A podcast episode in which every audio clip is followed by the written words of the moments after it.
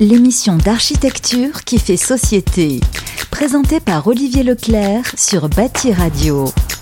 Bonjour, bienvenue dans ce hors-série spécial biennale d'architecture et du paysage d'Île-de-France. Pour parler de l'architecture de demain, nous avons voulu interroger des étudiants, ceux qui construisent la ville dans 20 ans. Alors, nous sommes au cœur de l'exposition Visible-Invisible dans la nef de l'école d'architecture, autour d'un potager euh, éclairé par des lampes artificielles.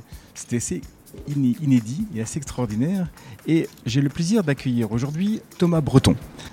Bonjour Thomas. Bonjour. Vous travaillez sur euh, les sujets de logistique et biodiversité. Comment adapter nos infrastructures à la ville de demain? Alors, en quoi la logistique a eu un impact très négatif sur l'environnement ces dernières années?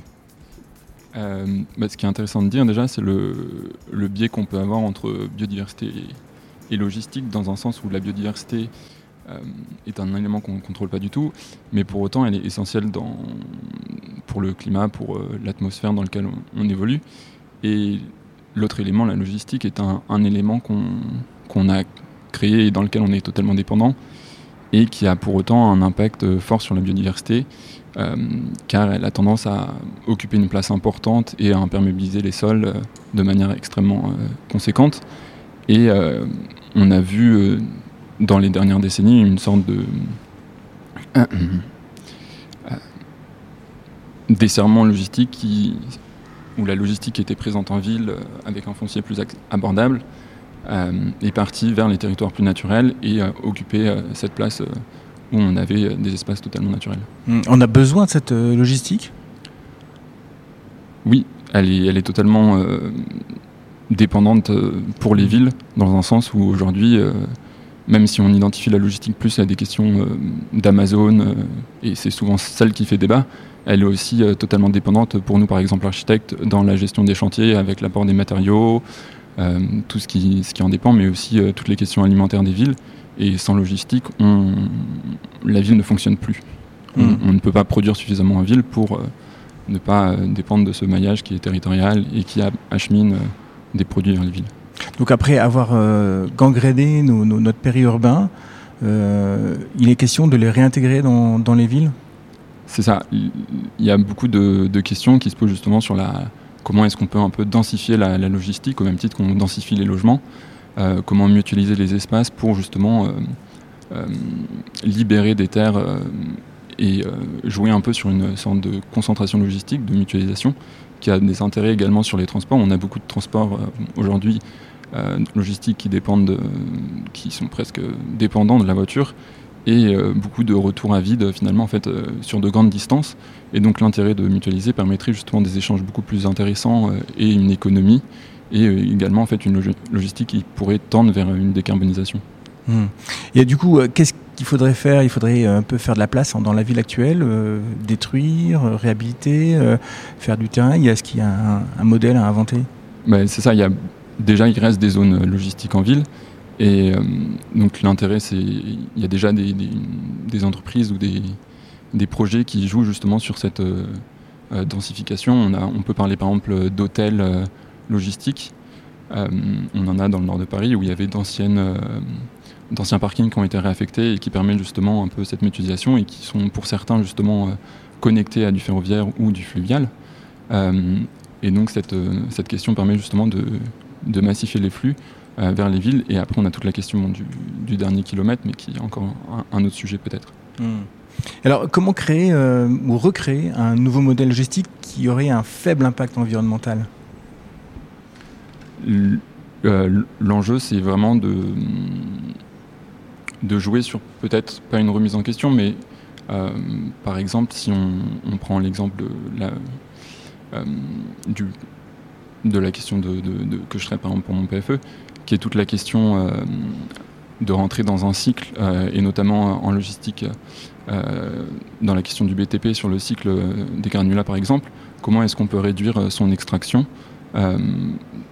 d'un point de vue, et comment justement toute cette question de réduction peut être intégrée dans la question logistique, à savoir son retour par le recyclage du béton, et donc de réussir à avoir une sorte d'inflexion de, de, la consommation qu'on a du sol, et donc finalement de pas de créer du béton décarboné, mais de viser justement euh, cette limitation d'exploitation du sol et donc de favoriser finalement une renaturation des carrières et également euh, des centres du coup qui, sur le réseau logistique qui est mutualisé sur euh, un transport euh, fluvial et qui permet de rapporter la matière vers le territoire et de la recycler, là où par exemple les modèles actuels sont tous à compte propre et donc consomment beaucoup de carburant parce que la voiture, enfin les camions, traversent une trentaine de kilomètres en général pour que ça soit rentable, mais n'est pas du tout adapté euh, aux enjeux actuels. Hmm.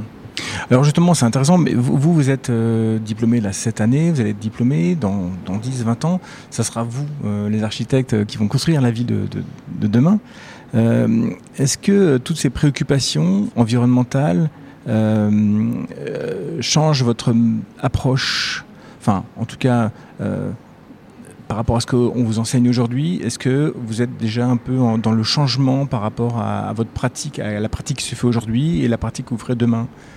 Est-ce que vous avez une manière, euh, déjà des convictions qui vont euh, influencer votre pratique de demain?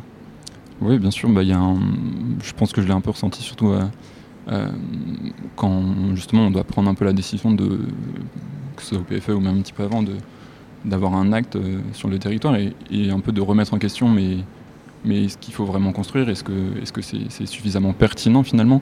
Euh, Est-ce qu'on en a réellement besoin euh, à, cette, à cet endroit-là Et, c'est toute cette question de peut-être la question du besoin. Finalement, on, reste une société qui évolue.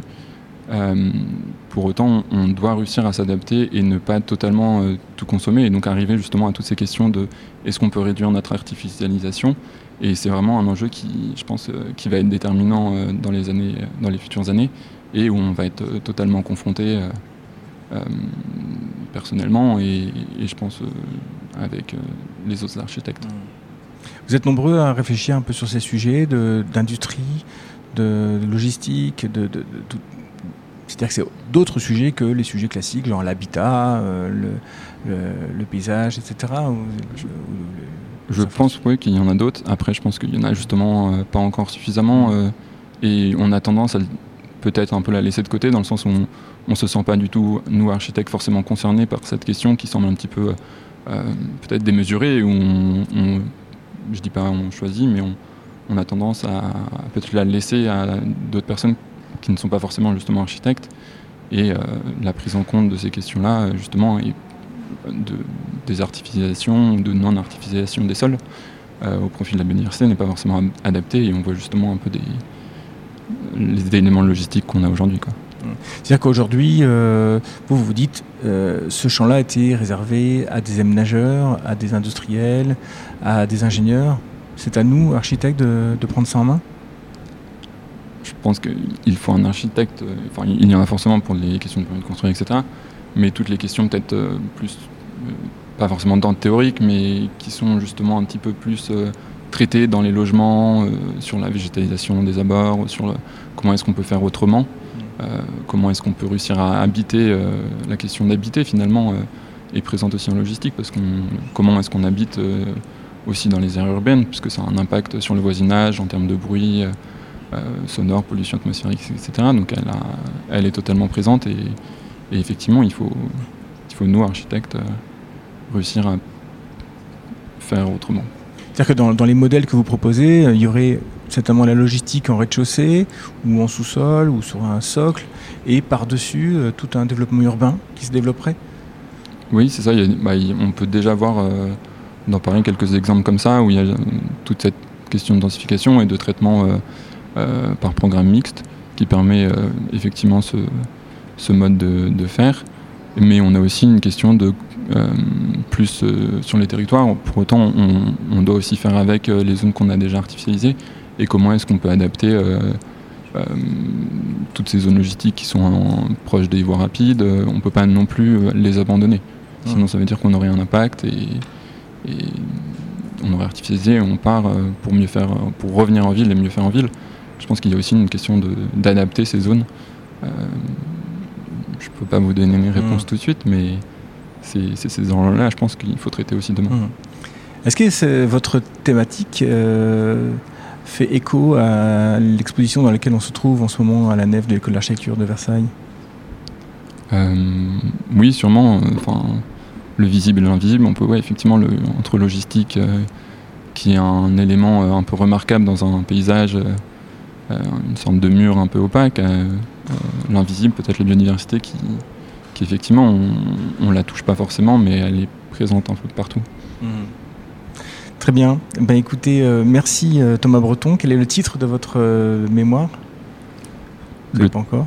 titre du mémoire, c'était logistique face au, la logistique face au euh, non, la biodiversité face aux, impacts logistiques et le titre du je ne sais pas, euh, du PFE, je ne sais pas encore. D'accord, très bien. En tout cas, je vous souhaite beaucoup de courage et merci d'avoir participé à cette émission. Et euh, vous pouvez l'écouter, bien sûr, sur le site de Bâti Radio à la rubrique Prisme. Et je vous dis à très vite. Merci. Prisme, l'émission d'architecture qui fait société. Présentée par Olivier Leclerc sur Bâti Radio.